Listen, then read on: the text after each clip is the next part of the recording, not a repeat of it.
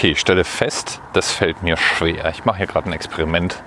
Und zwar habe ich mir ein Lavalier-Mikrofon an den Kragen gesteckt, in mein Handy gestöpselt und bin jetzt gerade zu Fuß in der Sonne unterwegs durch Frankfurt. Das Ziel, was ich habe, wäre jetzt im Obi noch ein paar Teile für mein Selbstbastel-Feinstaubsensor-Projekt daheim zu besorgen und dabei eventuell einen Podcast aufzunehmen. Ich möchte ja gerne so ein bisschen rumexperimentieren. Und normalerweise nehme ja ich Podcasts anders auf. Entweder mache ich für meinen To Debate einen Debattenpodcast, den ich nach der Aufzeichnung nochmal nachbearbeite. Oder für Anerzählt zum Beispiel oder für mein Projekt Tagebuch ähm, nehme ich halt selber mit Unterbrechungen immer die jeweils geschliffenste Variante oder anders formuliert immer wieder Korrekturen auf, solange bis das Gesamtergebnis okay klingt.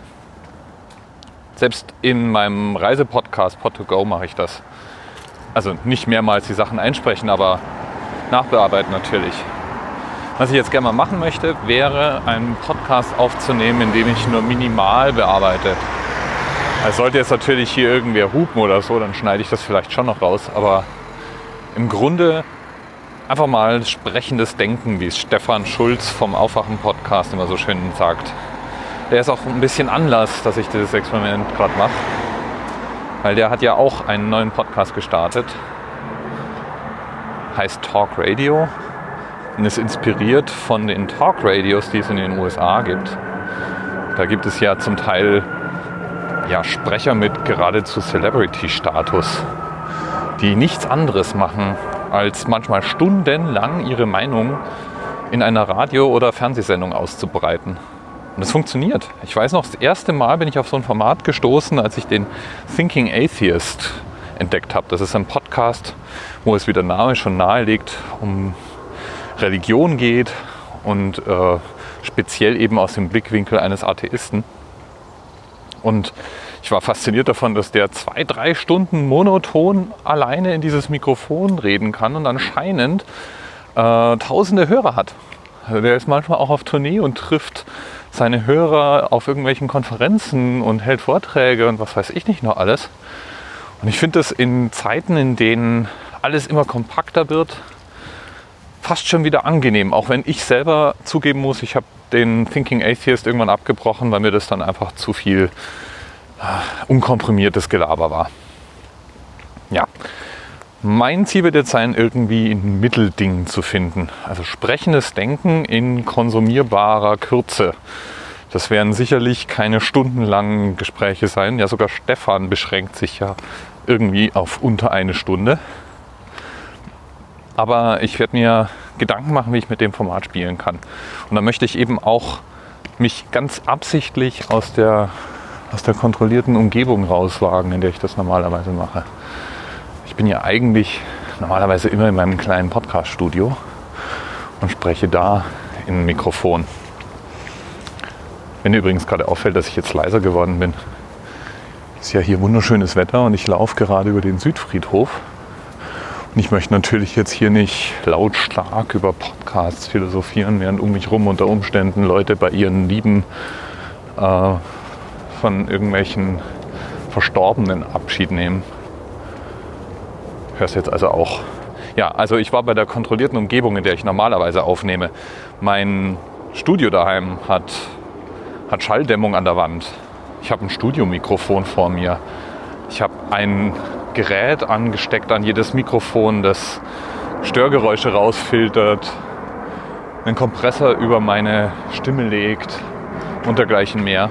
Es läuft in eine Software, in der ich unter Umständen nochmal nachbearbeite. Es wird gefiltert von Auphonic, das Rauschen rausnimmt und so. Das heißt, hier jetzt mit einem Ansteckmikro frei zu reden, während ich spazieren gehe, ist ein bisschen so, als würde ich mir die Stützräder vom Fahrrad nehmen und versuchen, auf eine Fahrradtour zu gehen. Und da möchte ich jetzt einfach mal auch selber rausfinden, wohin mich das Format bringt. Ich werde es nicht zu einem Tagebuch werden lassen. Ich habe ja immer irgendwelche Projekte, die mich beschäftigen. Und die haben chronisch entweder was mit Podcasts oder was mit Technik oder was mit meinem allgemeinen Arbeitsalltag zu tun. Und mein Arbeitsalltag beschäftigt sich nun mal viel mit Communities, mit Technologie im Allgemeinen. Das kommt ja nicht von ungefähr irgendwie. Genau. Das jetzt erstmal so als Einstieg. Ich werde jetzt dann Pause drücken. Wer weiß, vielleicht mache ich nachher nochmal an, wenn ich dann im Obi angekommen bin. Und meine, ja, was brauche ich eigentlich noch? Genau, mein PVC-Rohr, mein PVC-Schlauch besorge. Ach, vielleicht noch zu dem Projekt, wegen dem ich gerade unterwegs bin. Ähm, es gibt vom Open Data Lab in Stuttgart, glaube ich, ist das, gibt es ein Selbstbauprojekt, in dem man für 20 bis 30 Euro Teile kosten einen Feinstaubsensor oder eine Feinstaubmessstation baut, die per WLAN ihre Daten an einen zentralen Sammeldienst schickt. Und die bereiten das dann als eine Karte auf. Das heißt, man kann eine Deutschlandkarte aufmachen und mit dieser Datenspende sich aktiv Live-Daten ansehen zum Feinstaubgehalt in der Luft. Jetzt wohne ich, wie du vielleicht jetzt eben schon gehört hast, unter einer Einflugschneise. Der Frankfurter Flughafen ist nicht weit. Mich persönlich stört jetzt tatsächlich der Fluglärm gar nicht. Also auch bei mir im Haus ist das praktisch nicht hörbar. Aber was natürlich schon die Frage ist, ist, Feinstaub nimmt man ja nicht wirklich wahr. Den sieht man nicht, den riecht man nicht. Aber unter einer Einflugschneise, vermute ich mal, wird er dann schon vorhanden sein. Ja, und die Karte, die das Open Data Lab Stuttgart da ins Netz gestellt hat, die zeigt für meinen Standort keine Daten. Und dann dachte ich, da kann man doch was ändern, indem man einfach selber auch zum Datenspender wird, sich sozusagen ermächtigt und diese Wissenslücke einfach mal füllt. Und ich finde, ich möchte auch selber gerne mal wissen, wie ungesund ich denn nun wirklich lebe. Also wir fühlen uns da alle pudelwohl. Ich gehe einmal am Tag im Wald joggen, aber in dem Waldstück, in dem ich jogge, da kann ich manchmal die Flugzeuge fast schon anfassen, gefühlt so nah über dem Baumwipfel fliegen die da ähm, in die, auf die Landebahn zu. Und da stellt sich dann schon die Frage, in was mich diese Flugzeuge so alles baden, während ich da jogge. Vielleicht ist es gesünder drin zu sitzen, anstatt in dem Wald zu joggen. Wenn ich ja trotzdem joggen gehen, fühle mich einfach wohler, wenn ich mich auch mal ausgepowert habe. Aber die Frage, die finde ich dann trotzdem interessant genug, um sie beantworten zu wollen.